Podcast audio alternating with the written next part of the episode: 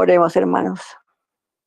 Padre celestial y glorioso, nuestro divino y eterno Salvador, en esta noche queremos agradecerte, Padre amado, por la vida, por la salud y por el sustento que nos da a cada uno de nosotros y nuestras familias. Suplicamos nuestro Abba precioso que en esta noche seas tú hablando a través de tu siervo, el pastor Germán, y que esa palabra de vida que nos da, Señor, podamos recibirla, podamos entenderla y vivirla, Señor. Prepara nuestros corazones cada día para servirte de mejor manera, honrarte, glorificarte y andar en obediencia a todo lo que tú nos has ordenado. Te agradecemos porque nos has hecho parte de tu pueblo, divino Señor. Que en esta noche esa santa bendición, esa unción de tu Espíritu, Señor, sea derramada sobre cada uno de nosotros y podamos hacer de este mensaje algo muy especial en cada vida de los que estamos aquí presentes. Te agradecemos, Señor Santo, por la vida de nuestro Moré y damos gracias por él. En el santo nombre de nuestro poderoso Rey de Gloria, Señor y Salvador Yeshua. Amén y amén. Amén, hermana. Gracias, hermana Cecilia, por bendecirnos con su oración. Muy bien. Eh, vamos a continuar acá esta noche con esta clase. La clase que tuvimos el lunes estuvo eh, bastante interesante y hoy vamos a continuar con parte de eso también. Y igualmente, pues ya la otra semana vamos a, a estar enseñando algo sobre la fiesta de Hanukkah. ¿Ok? Ah, para explicar en sí qué significa esa fiesta, explicar que no es una fiesta mandatoria, obligatoria, porque no es Torah, pues no es mandamiento, sino que fue una fiesta que fue establecida por los sabios en relación a, a un gran milagro que hizo el Eterno cuando libró al pueblo hebreo de la extinción de la fe unos 100, 150 años antes de Machie. O sea, existen dos fiestas que son muy celebradas en Israel, pero que son más bien rabínicas, que el que las quiera celebrar, pues lo bien hace. Y el que no la quiera celebrar, pues no hace mal tampoco. ¿Ok? O sea, no transgría de mandamiento. ¿Me explico? Pero las dos fiestas tienen la misma connotación, que es la fiesta de Purim y la fiesta de Hanukkah. La fiesta de Purim también viene de, una, de un, milagro también que el Eterno realizó con el pueblo hebreo cuando lo libró de la matanza de una limpieza étnica. Eso es el nombre moderno, limpieza étnica cuando los judíos estaban en Babilonia, Amán, que odiaba a los judíos, trató por decreto real de borrar a todos los judíos existentes en, Babilonia. Por decreto, por ley. O sea, los judíos no podían ni defenderse siquiera cuando iban a ser exterminados. Pero el Eterno obró de una forma maravillosa usando a Mardoquei o a Mardokai y a Hadassah o a Esther la reina Esther. Y los judíos lograron recuperarse y destruir a sus enemigos y de esa manera fueron librados y de ahí se instituyó rabínicamente la fiesta de Purim. Luego, 150 a 100 antes de Machía, ocurrió algo parecido pero ya no era un exterminio de matar a todos los judíos, sino de robarle la identidad, la fe a los judíos, allá en su misma tierra, en Judea. ¿Ok? Antíoco Epífanes trató en forma violenta de robarle a, a todos los hebreos su identidad nacional, su fe, la práctica de su fe, pero se levantaron algunas personas, algunos israelitas, y ahí fue cuando se formó una, una, una fuerza en contra de los griegos que se llaman los macabeos. Los macabeos. Esa, esa historia precisamente está en, las Biblias católicas, porque en la Biblia protestante no está eh, la historia de los macabeos, primera, segunda y tercera de, de macabeos, que es donde relata la historia de lo que pasó en, en esa época tormentosa que vivió Israel, el pueblo hebreo, en su misma tierra por causa de los griegos que quisieron robarle la fe. Y de ahí, de esa, de esa situación, de esa libranza que el Eterno hizo con ellos, y ahí sale la fiesta de Hanukkah, la fiesta de las luces. ¿Ok? Eh, hay algo, hermanos, que nosotros debemos de tener en cuenta para no pecar de, ignorantes, porque eso es ignorancia. El judaísmo o, o el pueblo hebreo tiene una historia de más de cuatro mil años de más de cuatro mil años, con Torah y con las fiestas. Eh, es una historia larga. Por ejemplo, Estados Unidos apenas tiene una historia de 200 años, 200 añitos, no, 250 añitos de historia. Igualmente todos los países aquí en Latinoamérica tienen, somos tenemos una historia muy reciente, muy naciente. Los países europeos, Inglaterra, Francia, Alemania, Escocia, Groenlandia, Islandia, España, Portugal, son países que tienen un poquito más, tienen 1500, 1600, 1700 años de historia. Ojo con eso, los países europeos son muy antiguos, más antiguos que América, donde nosotros estamos.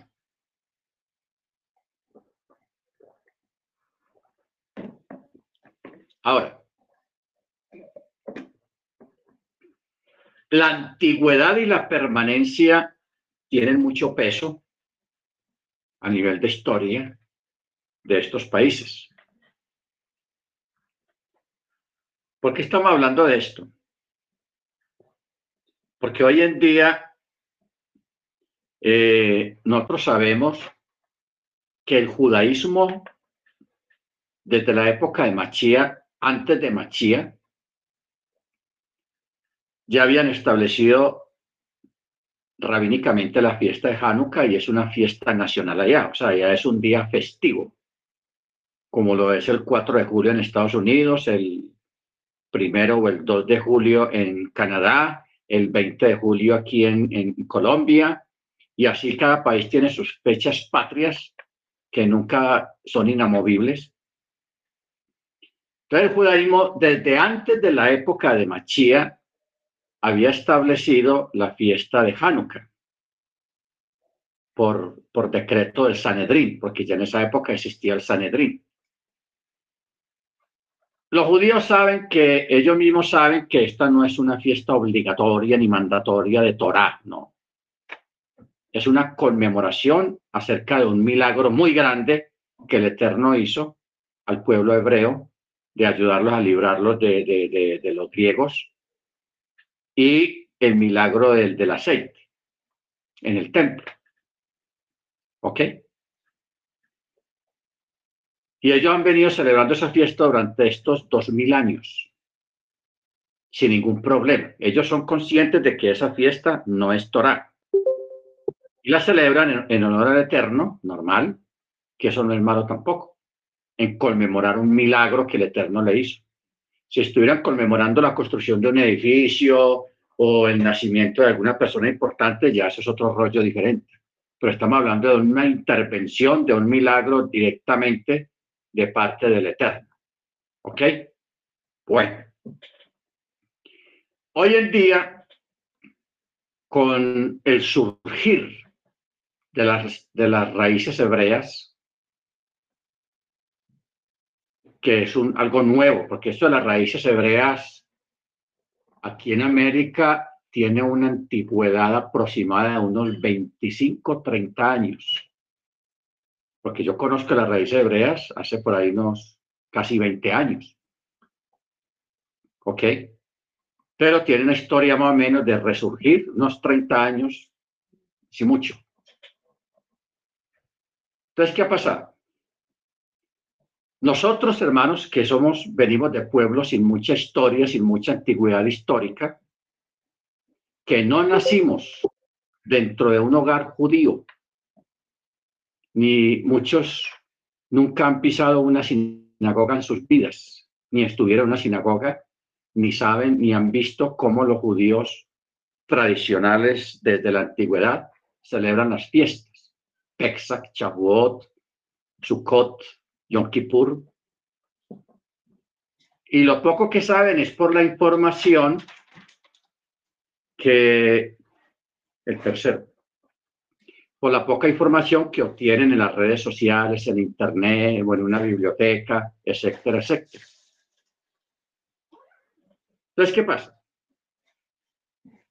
El, el mesianismo judío siempre ha existido desde hace muchos años atrás. O sea, estamos hablando de los mesiánicos, de los judíos judíos que creen en el Mesías. Siempre han existido. ¿Qué es lo que ha pasado con ellos? Sucede que ellos no se desvincularon de la sinagoga ni se apartaron de sus paisanos judíos ortodoxos, sino que siguieron ahí pero tienen la fe en Yeshua. ¿Ok? De pronto, lo que ellos hacen es, como son tan perseguidos, los, los mesiánicos, los judíos mesiánicos, los persiguen tanto los ortodoxos, entonces ellos buscan comunidades allá en Israel o en Europa donde no los persigan tanto y están ahí y están ahí juntamente con los ortodoxos y no tienen ningún problema con eso. ¿Ok? Pero ellos visten y viven como ortodoxos, pero creen en el Mesías. Ojo con eso. Viven y visten y son como, como su propia gente donde ellos se criaron, pero creen en el Mesías. Cuando se estableció el Estado de Israel en, el año, en los años 60, empezó a haber una migración hacia Israel de Rusia, de Afganistán, de Pakistán, de Siberia, de Ucrania, de África, de Europa, de aquí de América porque aquí en América donde más judíos habían están en Argentina, en Brasil, en Estados Unidos y Canadá. El hermano Álvaro sabe, creo que conoce un sector allá en Montreal, que es un barrio gigantesco y es un barrio de puros judíos ortodoxos. Claro, hay diferentes comunidades y todo eso, pero hay una comunidad gigantesca allá en, Montreal, nada más en Montreal, porque yo, yo llegué a, ir a ese sector a, mirar, a conocer ese sector. Igualmente en Brooklyn, en New York. En Brooklyn hay un barrio enterito, grandísimo, que usted entra a ese barrio y usted cree que está en Israel. ¿Por qué? Porque todos los nombres de las tiendas están en hebreo, como, como, como lo es allá en Israel. Y puro la gente que camina por ahí son puros judíos ortodoxos. Luego, hermanos, viene el movimiento que comienza hace como unos 30 años, el movimiento de raíces hebreas. Así se llaman, raíces hebreas. O el movimiento del retorno, del Techubá. Porque hay dos movimientos de Techubá. Uno, que lo realizan los mismos judíos ortodoxos que no creen en el Mesías, o judíos liberales, conservadores, reformistas, porque hay de todo, que ellos también tienen gente funcionando, pero ellos están buscando judíos que no van a la sinagoga. O sea, judíos descarrilados, que no van a la sinagoga, no guardan chabá y todo eso. Descarrilados, porque hay muchos judíos que no van a la sinagoga, ni guardan chabat. Hay muchos, pero eso está así. Entonces, en esas comunidades, ellos tienen gente que está tratando de rescatar y de atraer otra vez a la sinagoga, al Shabbat y a las fiestas a estos paisanos de ellos que no están asistiendo a la sinagoga se llama, eh, en inglés lo llaman gate return, puerta del retorno, o sea, el retornar. En hebreo se llama hacer techua, retornar. Ok.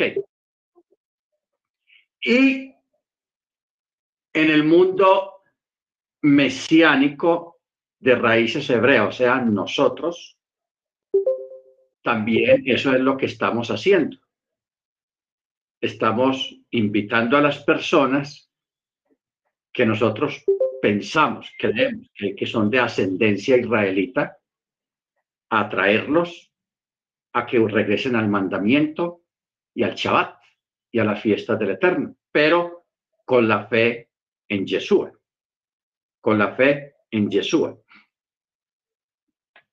Entonces, hay un movimiento muy grande. Yo formé parte de ese movimiento, fui atraído, ok, hace muchos años, y yo en esa época estaba pastoreando allá en Miami,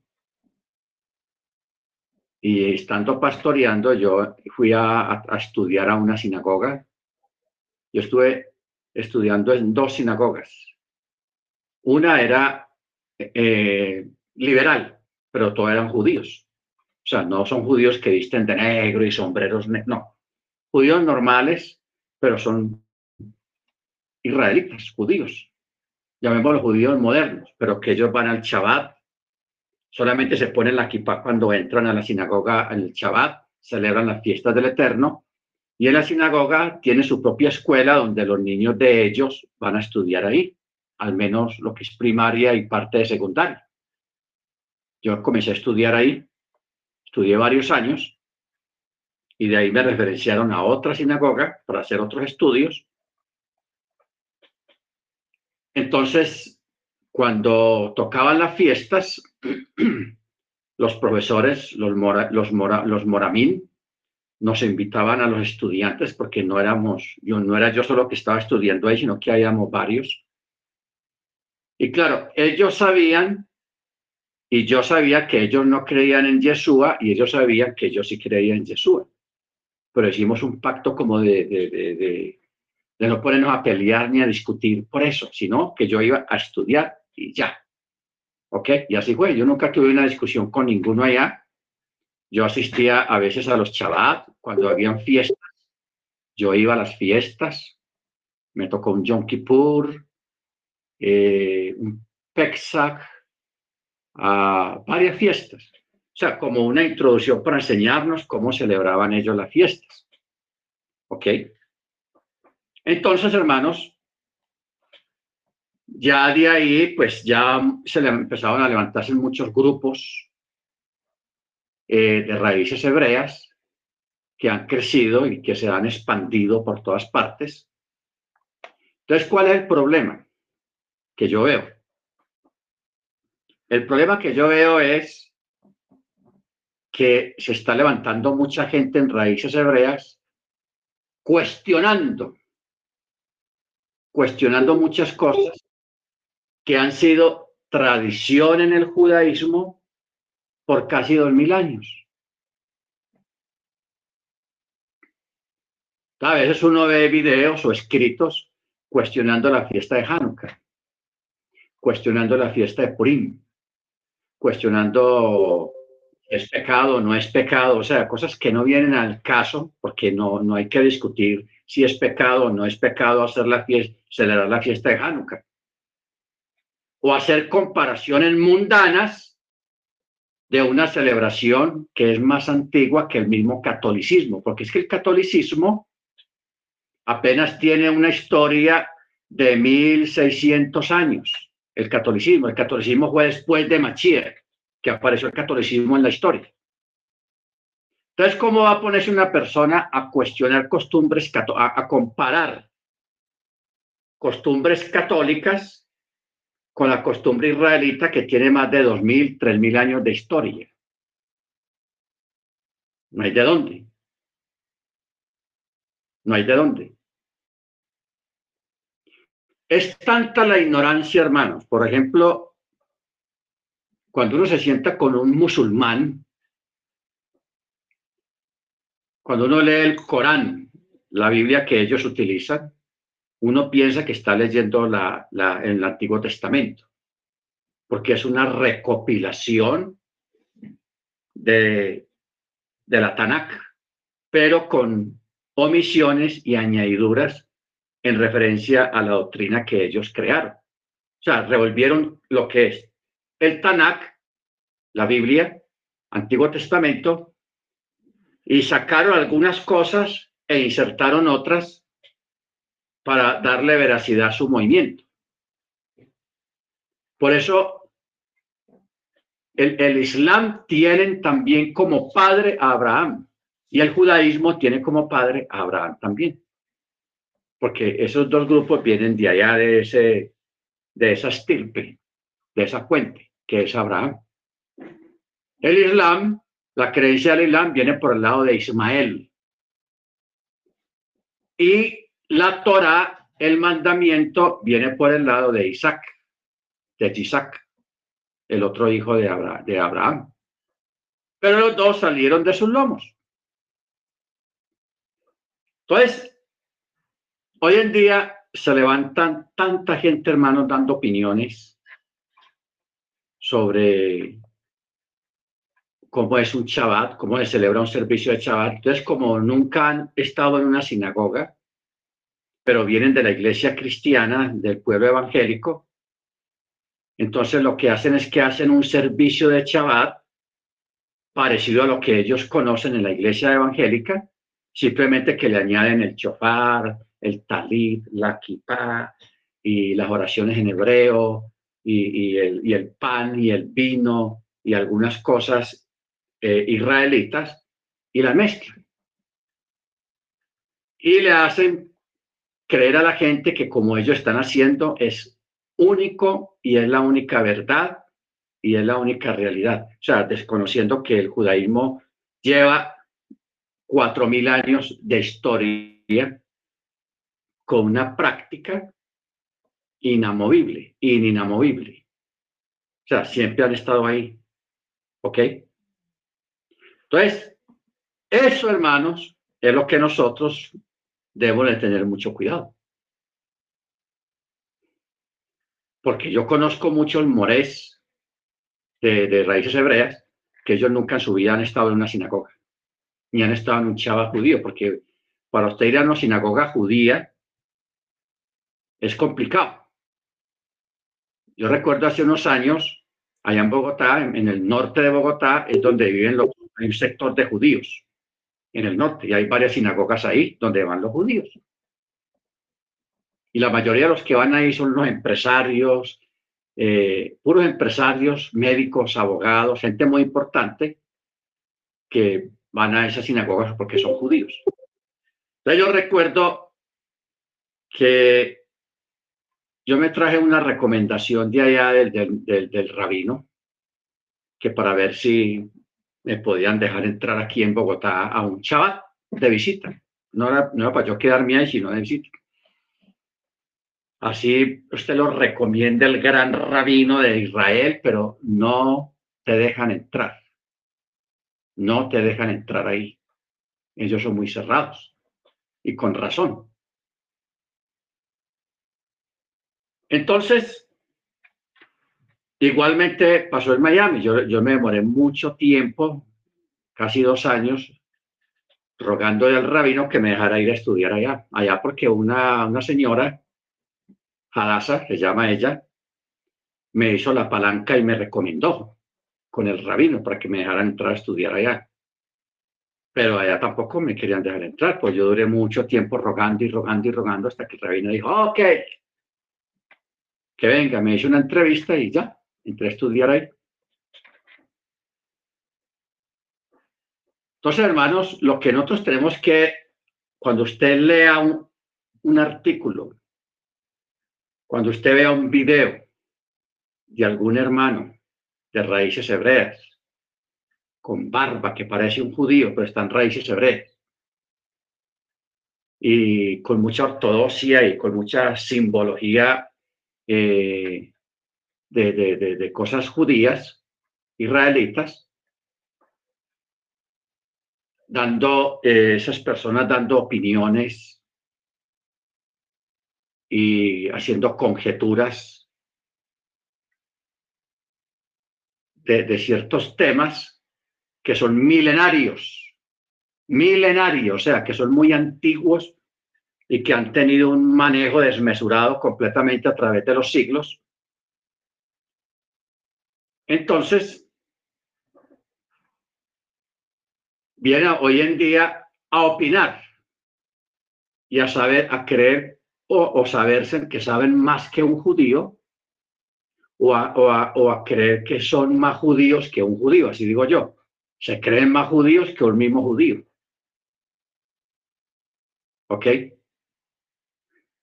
Entonces, un hermano, nosotros ante la Torá, que es un documento tan antiguo, tiene más de 4.000 años de existencia, es más antiguo que la Constitución de los Estados Unidos, y la Constitución de los Estados Unidos es un documento de los más respetados en todo el mundo.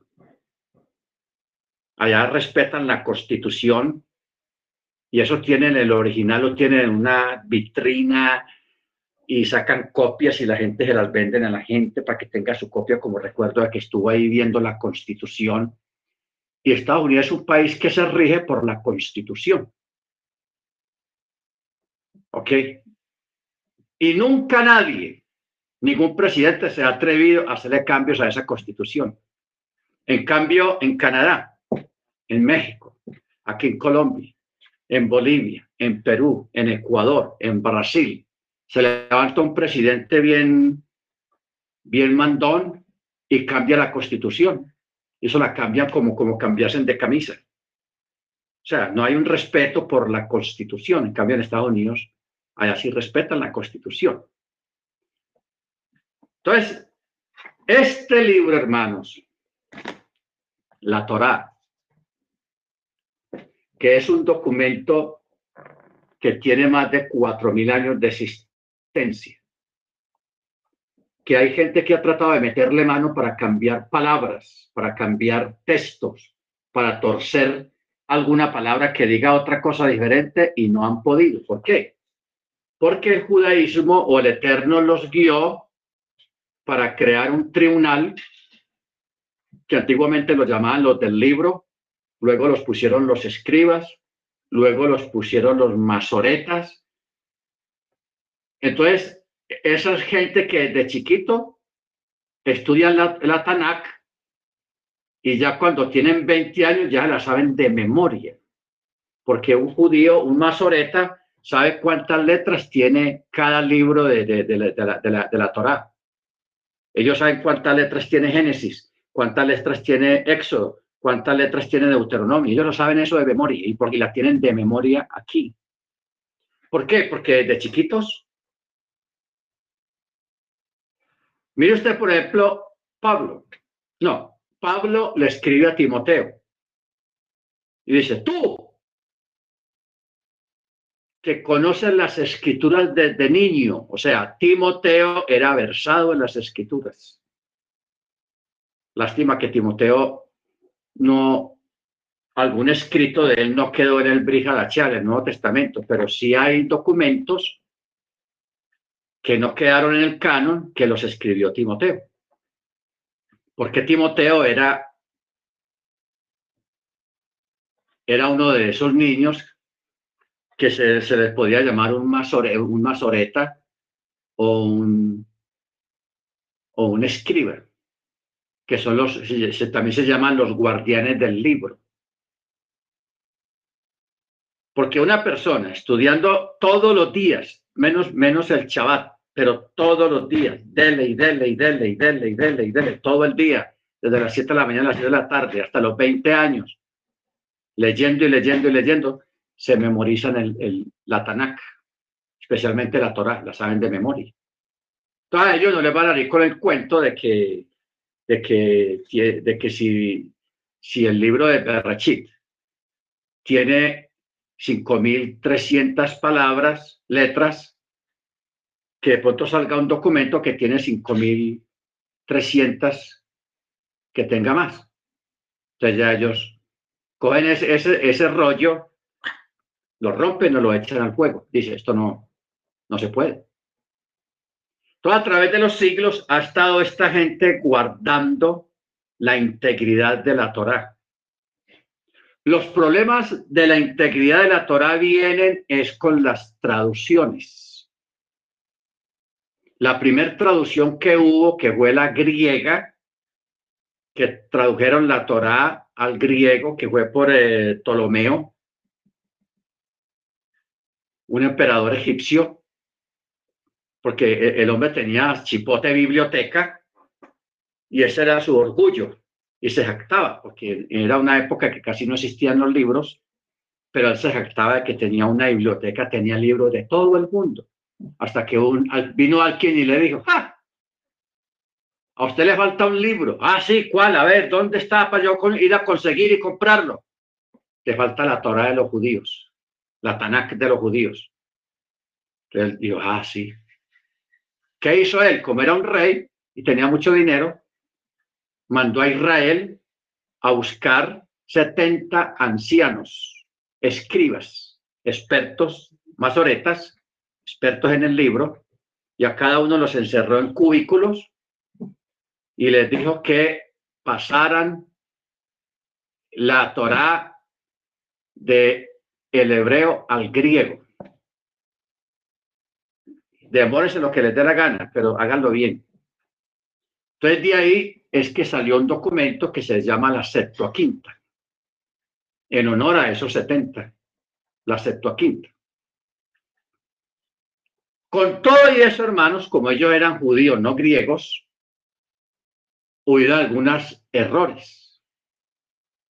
Pero esos, esos errores no fueron muchos, pero esos errores son muy imperceptibles, o sea, casi no se notan tiene que haber alguien que maneje bien el hebreo para que se dé cuenta de que hay un error. Porque ¿cuál fue la, cuál fue la cuestión con esta gente? Mire usted los errorazos de los hombres. Cuando años más tarde, cuando ya tenían la Septuaginta ya muy usada y todo eso, de la versión griega de, de la Tanakh, de la Biblia, en Europa deciden volver al, hebreo. Pero mire usted la falla. En vez de acudir a los documentos hebreos, pasaron del griego, del mismo griego, lo volvieron a convertir al hebreo, pero traducido a partir del griego. Y ahí, ahí se hubieron muchos errores. Ahí se hubieron muchos errores porque en vez de ir a tener siquiera un documento hebreo antiguo ahí en la mano y decir, bueno, del griego estamos pasando al hebreo otra vez. Y si dudaban de alguna palabra, ¿por qué no mirar el, documento en hebreo? Pero no lo hicieron. Lo tradujeron a partir del griego. Y el griego acabamos de hablar de que ya tenía algunos errores, algunas palabras mal escritas y esas palabras mal escritas para volverlas otra vez al hebreo con mentalidad griega, la empeoraron todavía más. La empeoraron. Entonces, ¿qué pasa? Uno a veces, hermanos, no, no en todo, porque yo tampoco voy a decir que soy un experto en hebreo, de ninguna manera. Pero uno a veces, por ejemplo, en los salmos, sacado del, directamente del texto hebreo, no del griego, sino del texto hebreo, uno encuentra unas discrepancias porque uno está acostumbrado al, al hay una traducción de la estuargencia. La estuargencia es un texto hebreo, pero que viene del griego. Entonces uno compara la, la, la, la Torah, la Tanakh de la estuargencia, que está en griego español, y uno busca los salmos en, el hebreo antiguo, y uno ve que hay una diferencia en muchos textos, y uno dice, pero tan raro, siendo que esto es hebreo, ¿por qué la estuargencia dice de esta manera? Entonces, cuando uno va a la historia, uno cae en cuenta que es que ese documento, la estuargencia, viene de una traducción del griego. ¿Ok? Entonces, los masoretas, hermanos, que todavía existen, cuando van a sacar una tirada, una Torá, por ejemplo, el Jumás. Yo aquí tengo cuatro Torás, cuatro. Una es por Rachi. Esta eh, lo sacó el Centro Educativo Sefardí en Jerusalén, que todos los cinco libros están aquí en este. Se llama Jumás. Tengo otro, esta otra Torah, que sí son cinco libros, que esto lo sacaron los judíos en Argentina. Los judíos en Argentina.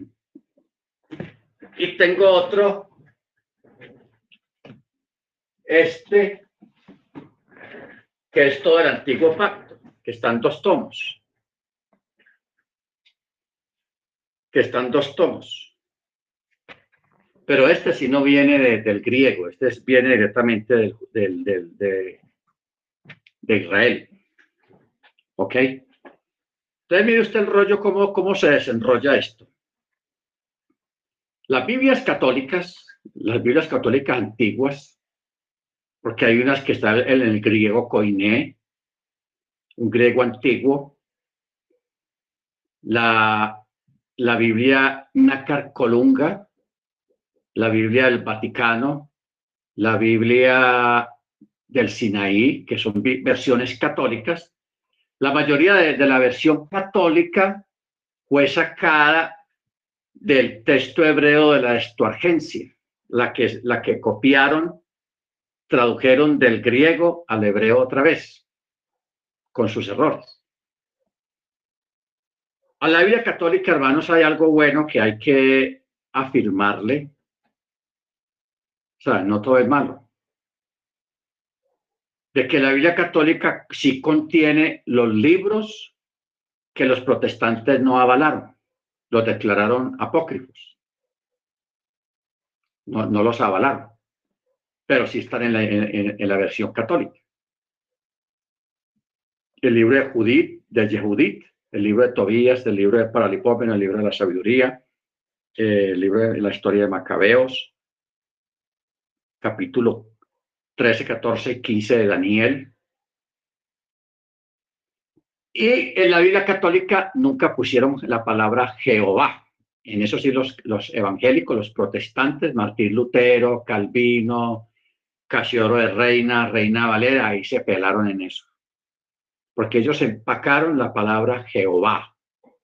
Porque la palabra Jehová, eso no, no, tiene, no, tiene, no tiene pata ni cola. O sea, no tiene de dónde sacar no hay una fuente fidedigna para sacar la palabra Jehová. No encaja. Pero en la Biblia católica antigua se dice Yahweh. En algunos lo traducen Yahweh o Yahweh y otros solamente ponen el tetragrama sin vocales y ya en las Biblias católicas. Eso está excelente. Excelente especialmente las versiones antiguas. El problema es que esas Biblias fueron traducidas del documento de la Estuargencia del griego al hebreo. No es muy confiable. No es confiable.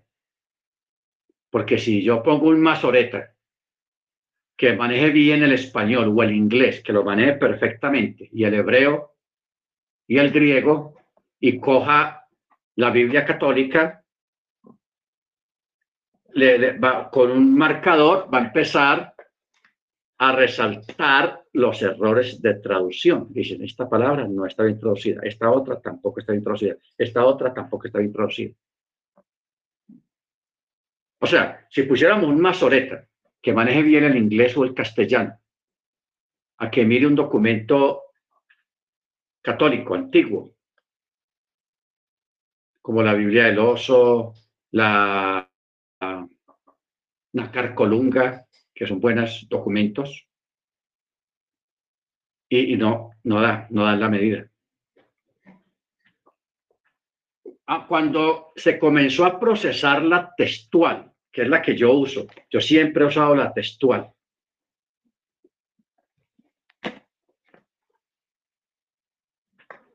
Para sacar una tirada de una versión bien apegada al texto antiguo, que es complicado,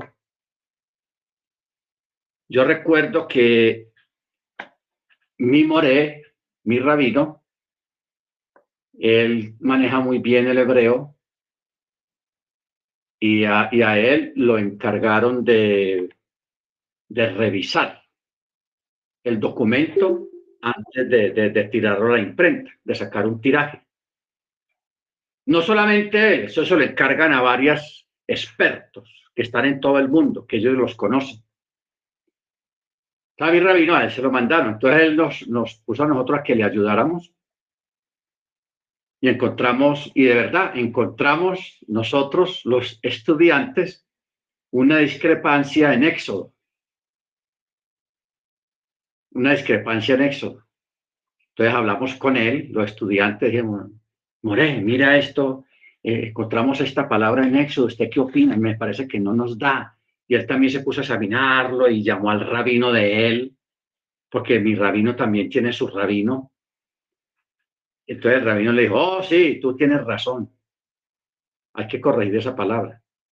Entonces, él encontró como tres o cuatro cosas en, en ese borrador que había que corregir y él lo mandó a la, a la sede. Y allá examinaron también eso y consultaron con otros expertos y estuvieron de acuerdo. Oh, sí, el More fulano de tal tiene razón. Entonces, como eso era un borrador, lo corrigieron.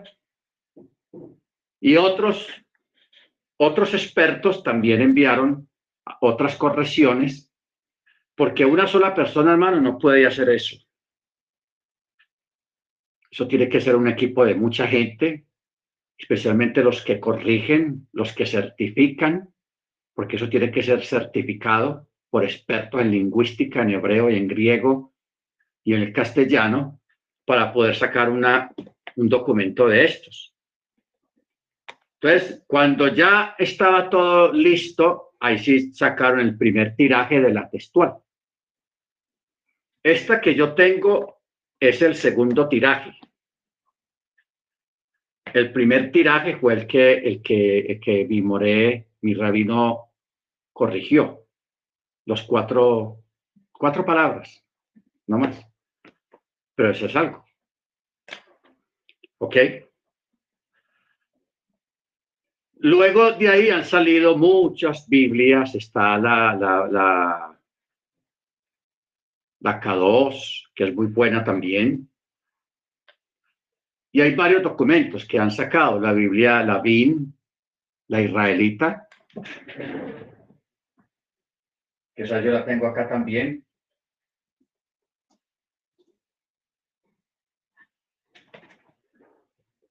Está la BIM, está, hay otra que la tenía guardada, por ahí la encontré, que también es muy buena. El asunto es, hermanos, que hoy en día es difícil encontrar una traducción perfecta a nuestro idioma. Es complicado. ¿Por qué? Porque en Israel existen objetos, palabras o hebraísmos que no existen en otros países, en el resto del mundo. Son palabras típicas de allá. Por ejemplo, aquí en Antioquia, donde yo soy, nosotros tenemos aquí un acento muy diferente a los, de Bogotá, o a los de Cali o a los de la costa. Aquí hay muchos acentos en Colombia, hay como seis acentos. Aquí, aquí se acostumbra mucho decir, oíste pues hombre, oíste pues hombre. ¿Ah? Si nosotros fuéramos el pueblo de la Biblia, ¿cómo va a traducir alguien al inglés? Oíste pues hombre. Si la palabra home en inglés es casa. ¿Cierto? Pero yo no estoy diciendo, oíste pues casa. Yo estoy diciendo, es una palabra típica de aquí que solamente nosotros sabemos qué quiere decir, oíste pues hombre. Entonces, en Israel existía eso. Por eso es que hay mucha gente, hermanos, más, enredada que, bueno, muy enredada. ¿En qué sentido enredados? Enredados en el sentido, por ejemplo, eh, allá en el, en, el relato que hay en el Antiguo Testamento acerca de los cuervos que según dicen, le llevaban carne al profeta, a Elías. Entonces, cuando uno estaba en la iglesia cristiana, uno decía, oh, qué milagro, esos cuervos, el Señor es grande, wow, los cuervos, cómo harían los cuervos para llevarle carne, de dónde la sacaban y todo eso. Y todos pensábamos que eran unos animales aves que se llaman cuervos en nuestra cultura, que eran los que le llevaban carne al profeta. Hmm. Primero, no eran cuervos, no eran aves. Primero, porque hay una contradicción. El cuervo no es coche. No es que el profeta comiera cuervos, no. Pero el Eterno no va a usar un animal que no es cocher, que es carroñero, para llevarle alimento, cocher, al profeta. No encaja la cosa. No encaja. Y tampoco eran cuervos. En ese territorio, en esa época, a los cacharreros, a los comerciantes cacharreros, que se lo pasan yendo de finca en finca y de casa en casa con un caballo una moto o una carreta, llevando cachivaches, ollas, eh, cobijas, eh, platos, tazas, vasos, de todo, y que van a ofrecer su mercancía a las fincas o a los pueblos. Aquí lo llamamos los cacharreros. Yo sé que en otras partes tienen otros nombres.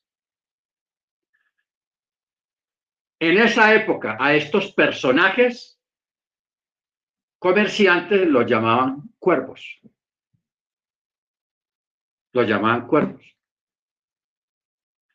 Pero era gente de dos patas, eran personas de esa región que cuando se dieron cuenta de, la, de, que Elías, el, el varón del Eterno, estaba por allá, una depresión bien tenaz, ellos iban prácticamente enviados por el Eterno, el Eterno puso sus corazones que iban y le, llevaban comida al profeta.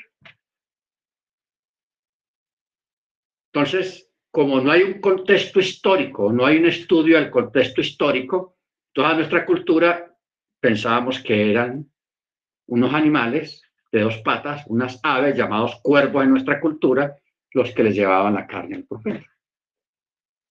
Otra, cuando Yeshua le dice a Pedro, antes de que el gallo cante tres veces, tú me, tú me, tú me negarás. Entonces todos nos quedó en la mente, en nuestra mente religiosa y cultural, de que era el cucurucú, el gallo ese que canta la madrugada del gallinero. Y todos pensamos que de verdad que era un gallo. Pero no era un gallo sino, no sé, los hermanos que ya pasaron del quinto piso, hmm, los que ya pasamos del quinto piso, ustedes me entienden, Ustedes recuerdan que en las ciudades había unos vigilantes nocturnos, que en algunos lugares los llaman los serenos.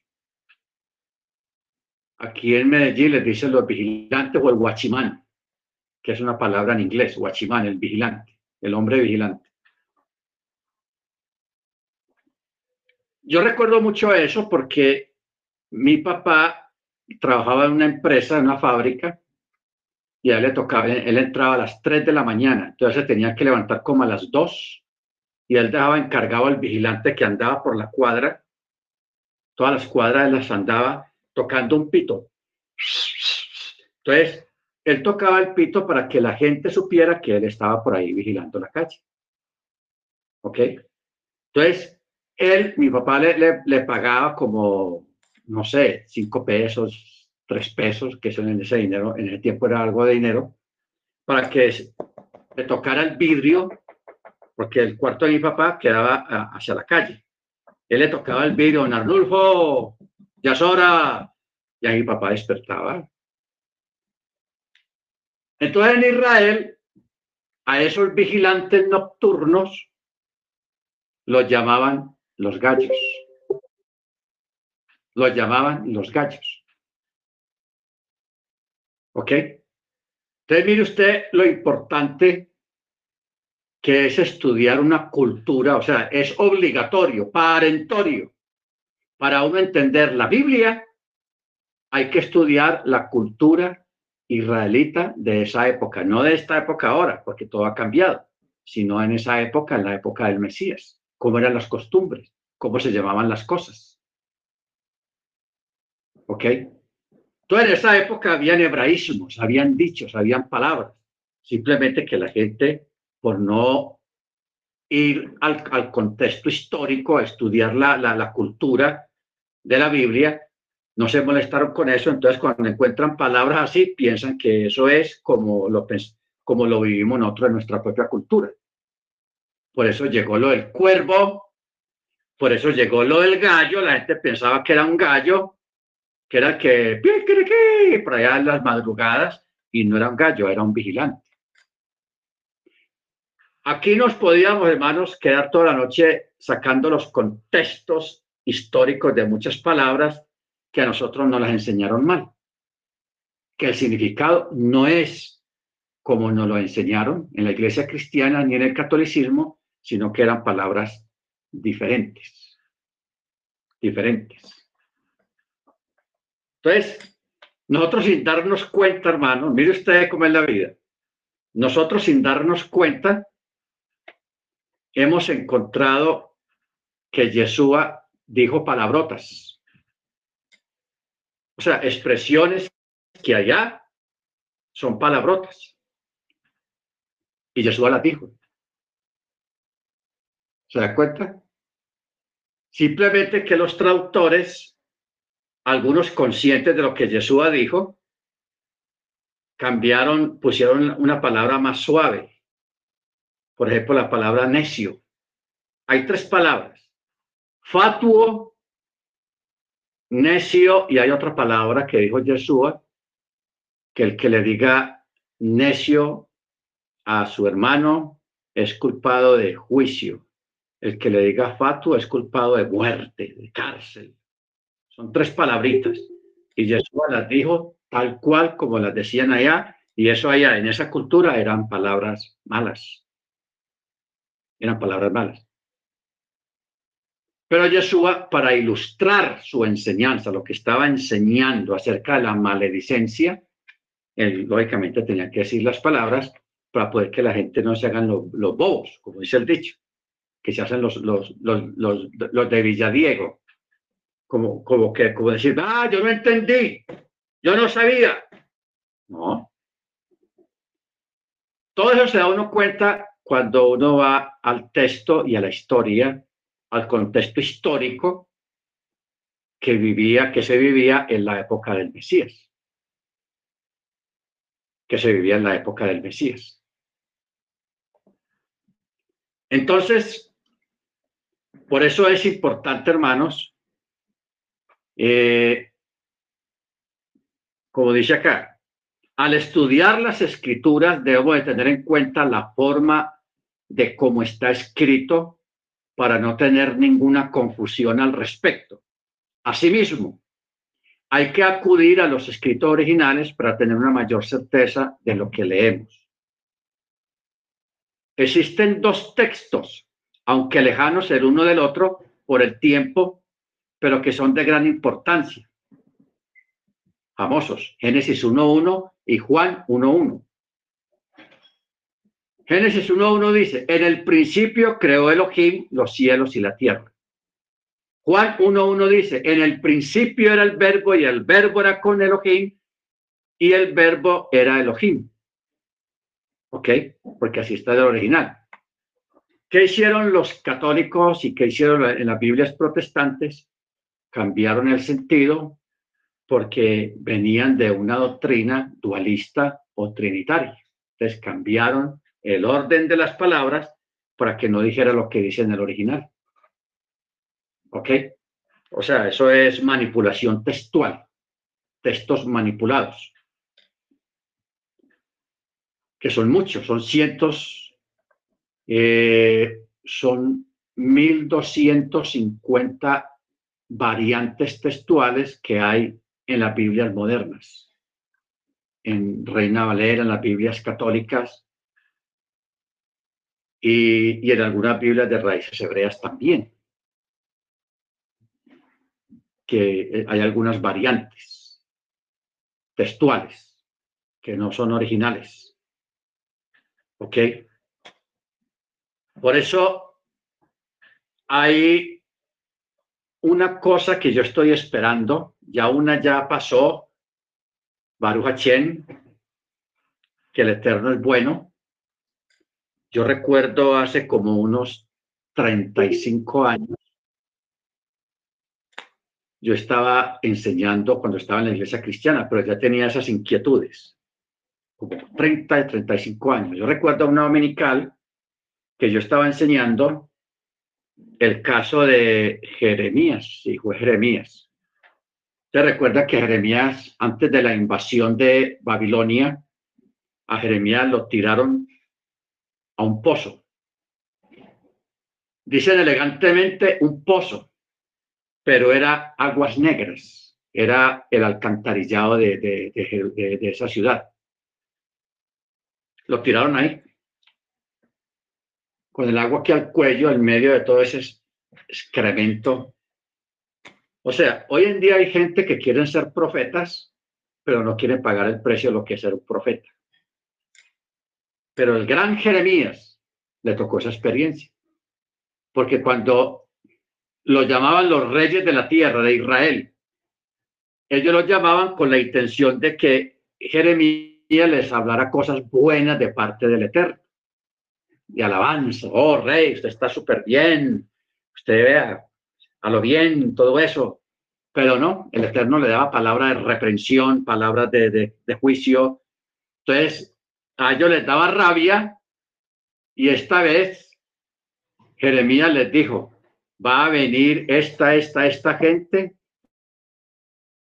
todos ustedes y los sobrevivientes los van a llevar como esclavos a Babilonia y va a caer Jerusalén y va a ser consumida por el fuego. Y ellos, como estaban todo normal y todo bien, ellos dijeron, ah, este está comiendo muchos frijoles o está devariando. Y les dio rabia y como castigo lo tiraban al foso. Pero antes de eso, el Eterno le dijo al, al profeta, hijo de hombre, ve y consíguete un pergamino y escribe en él. El profeta escribió en ese un rollo de que Jerusalén pertenecía a Judea, al Estado de Israel, como una escritura de Jerusalén de posesión. Y luego le digo, consíguete una, una, una vasija de barro y mete ahí el documento, el rollo, y entiérralo, escóndalo por ahí en, alguna, en algún hueco por ahí en Jerusalén. Entiérralo. Imagínense lo que hay ahí, un documento de la escritura de la posesión de Israel diciendo que los judíos, los israelitas, son dueños de Jerusalén. La escritura legal. Y ese jarrón no lo han encontrado todavía. No lo han encontrado. O sea, el Eterno lo hace en su tiempo. Él sabe cuándo es el momento de que alguien lo encuentre y diga, ah, ve, aquí está, este documento, viene de la época de Jeremías. Ah, bien antiguo.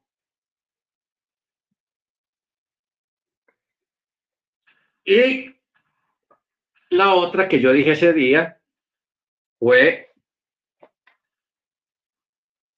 del Nahas, de la serpiente. Usted recuerda que la, allá en el Edén, la serpiente fue castigada por el Eterno, también juntamente con Ava y Adán. A todos tres les dio sus cuetazos. Toda la serpiente le dijo, caminarás en, el, en la tierra como castigo que se tendría que arrastrar por la tierra y que comería hasta polvo. El mismo polvo de la tierra, te arrastrarás. ¿Qué quiere decir eso? Que la serpiente no era así. Tenía patas.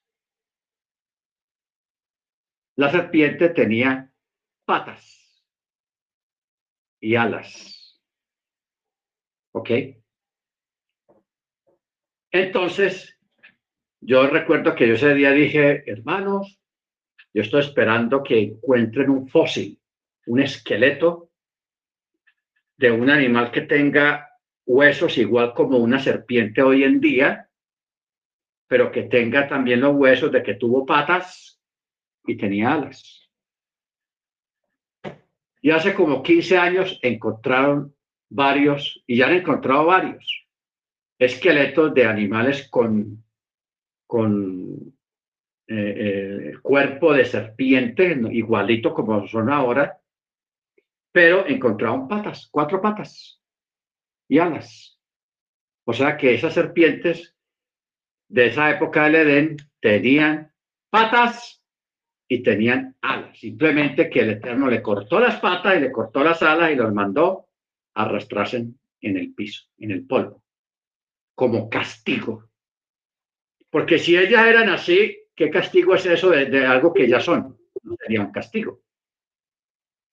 ¿Verdad? No sería un castigo. Bendito el Eterno. Entonces, es, es interesante esto, porque en cualquier momento, hermanos, van a encontrar el jarrón ese. Ya han encontrado muchas cosas muy interesantes. Eh, por ejemplo, en Siria, si en Siria, lo que hoy en día es Siria, que hay unos lugares bíblicos todavía de, las, de las épocas bíblicas, encontraron unos escritos en una piedra, en un templo, no, en una sinagoga mesiánica donde se reunían discípulos de Yeshua, judíos. Y ahí encontraron escritos en hebreo donde está el nombre de Yeshua. ¿Ok? Punteado y todo, o sea, la pronunciación. La pronunciación. Ahora, ¿por qué decimos esto? Porque hay algunos grupos de raíces hebreas que dicen que no se dice Yeshua, sino Yehoshua. Yehoshua o Yahshua. Pero Yahshua se pronuncia Josué en inglés, Yahshua. El hermano Álvaro sabe bien eso, que a la gente que, le dicen Yahshua, que se llaman Yahshua ya en Estados Unidos o en Canadá, viene de Josué, no de Jesús. ¿Ok? No, o Yeshua. Pero Yeshua sí es un nombre que está escrito en algunas piedras, en algunos monumentos que en piedra que datan de la época de Machía, que, cuya pronunciación es así, pero no hay yo no he tenido noticias de alguna piedra, algún grabado en alguna piedra donde diga Jehoshua. No, no, no, no han encontrado nada de eso todavía. Hay gente que alega que, que, se pronuncia Jehoshua y todo eso, y yo respeto eso, como tampoco yo tampoco voy a decir de que tiene que ser Yeshua y el que no diga Yeshua está perdido, está condenado, tampoco. Nosotros, hermanos, en nuestra fe y en lo que aprobamos para nuestra fe, tenemos que ser muy respetuosos de lo que otras personas creen. O sea, el respeto debe ser primario y esencial. Porque las grandes guerras que han habido a través de la historia, matanzas impresionantes, han sido por fanatismo y han sido por falta de respeto, por no aceptar lo que el otro piensa. Y nosotros no podemos entrar en ese juego porque eso viene de parte del enemigo, de cosas oscuras, y nosotros no podemos participar de esas cosas oscuras en cuanto a asuntos de fe, de creencias, que premie el respeto. ¿Ok? Primero, el respeto, hermanos, que eso hay que enseñarlo y hay que vivirlo y hay que serlo. Respetar las otras creencias y no condenar a nadie ni mandar ni al cielo ni al infierno a nadie por sus creencias, tampoco. En lo que el Eterno te haya mostrado, te haya revelado, te haya dado, vívelo usted para usted y compártalo con, con quien quiera preguntar algo, pero no lo imponga ni tampoco desacredite lo que otros piensan, ni condene tampoco a nadie que piensa diferente a usted. Eso no es correcto, no es bueno. Y eso es lo que levanta mucha gente de enemigos. De enemigos, hermanos. Bendito el Eterno. El fanatismo es lo peor que ha habido a través de la historia.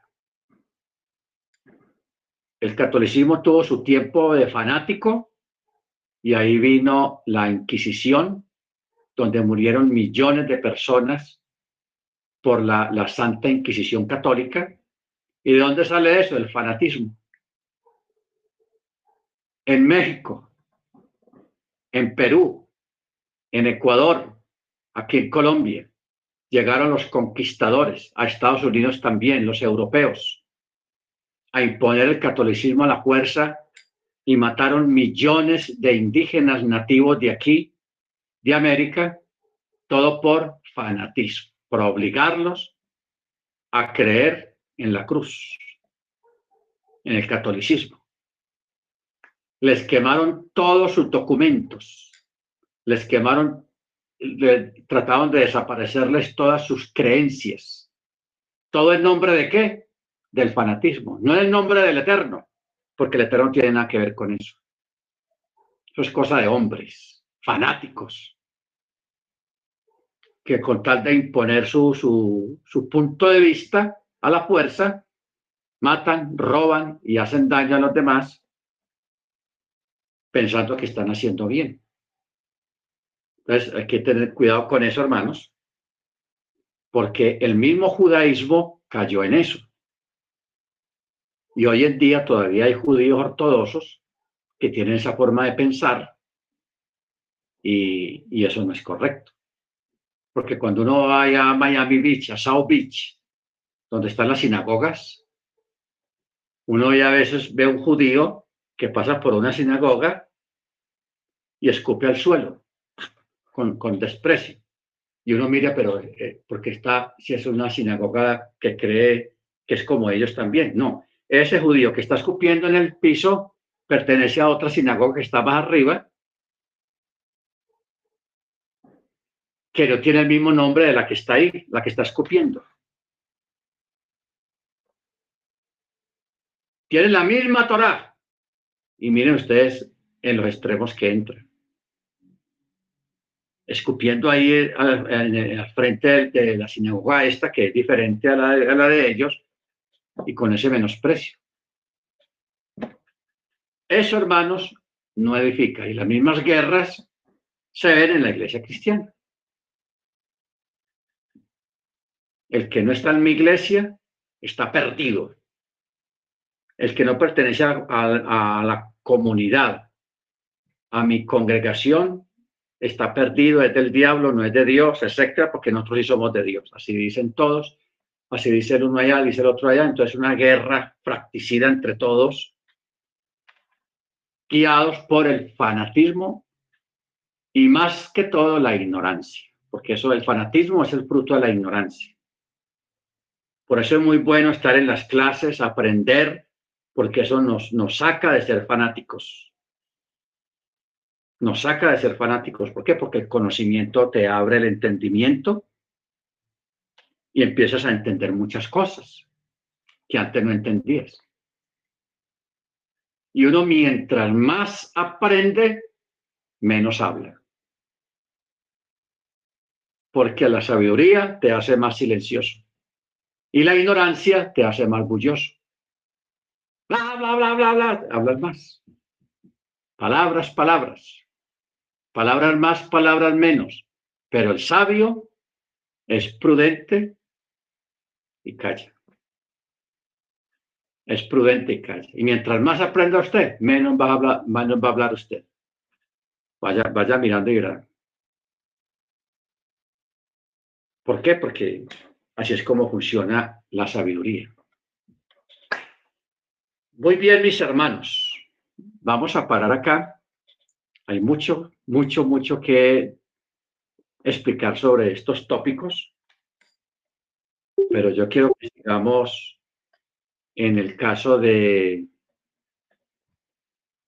de la migración, cuando los romanos sacaron a los judíos después de la destrucción del templo, los romanos a los judíos sobrevivientes los desterraron de Judea y salaron todo Judea.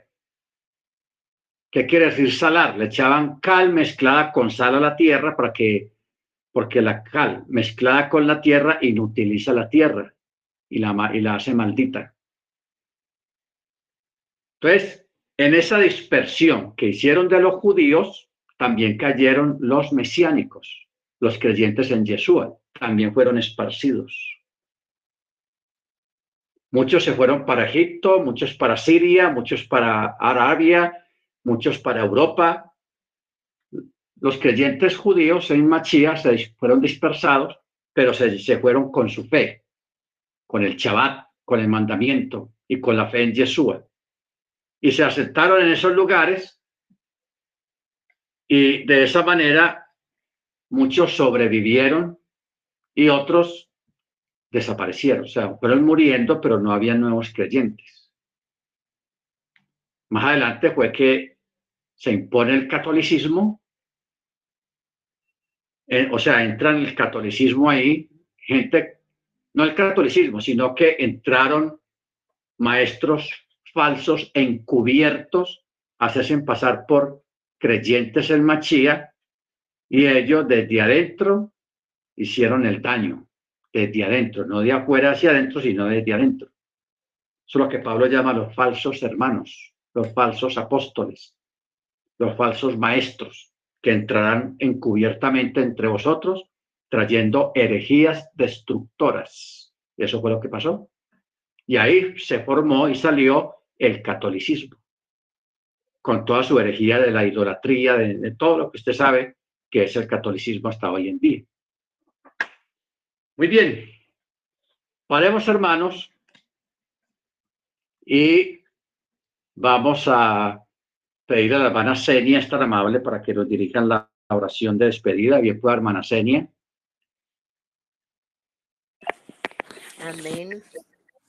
Um, Adonai Eloheinu Melech Haolam, bendito eres tú, Yahweh Elohim nuestro, Rey del universo, poderoso, maravilloso, Bendito sea tu santo y poderoso nombre, Rey. Tú eres grande, grande eres, Señor, poderoso. Gracias, Señor, porque este día estuviste con cada uno de nosotros, Padre. Tu mano no se apartó de ninguno de nosotros. Gracias, Padre, porque guardaste nuestros pasos, los pasos de nuestros hijos, de nuestras familias, Señor. Gracias porque tú eres bondadoso y como dice tu palabra, tu misericordia se renueva cada mañana. Podemos verlo, Señor. Podemos ver que tu misericordia se renueva cada mañana. Como dice tu palabra, que tú no, no eres hombre para mentir ni hijo de hombre para arrepentirte, Señor. Nos ha llamado a tu Torah, nos ha llamado a aprender de ti, Señor, a conocerte cada día más. Por ello te damos toda gloria, toda honra, toda alabanza. Exaltamos, Señor, tu maravilloso nombre, Padre. Gracias por esta enseñanza. Gracias porque cada día, Señor, aprendemos más. Cada día abres nuestros ojos más y más, Señor. Abres nuestro entendimiento y nuestro discernimiento, Señor, para poder discernir entre lo bueno y lo malo, entre lo correcto y lo incorrecto, Señor. Gracias te damos, Señor, por nuestro mure. Gracias por habernos puesto a todos y cada uno de nosotros en su camino, Señor. Gracias por sus enseñanzas, gracias por su vida, por la vida de sus familiares, Señor. Gracias te damos, Señor.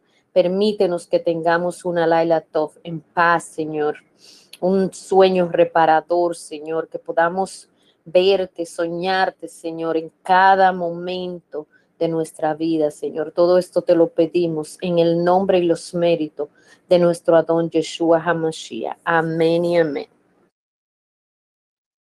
Amén, hermana muchas gracias.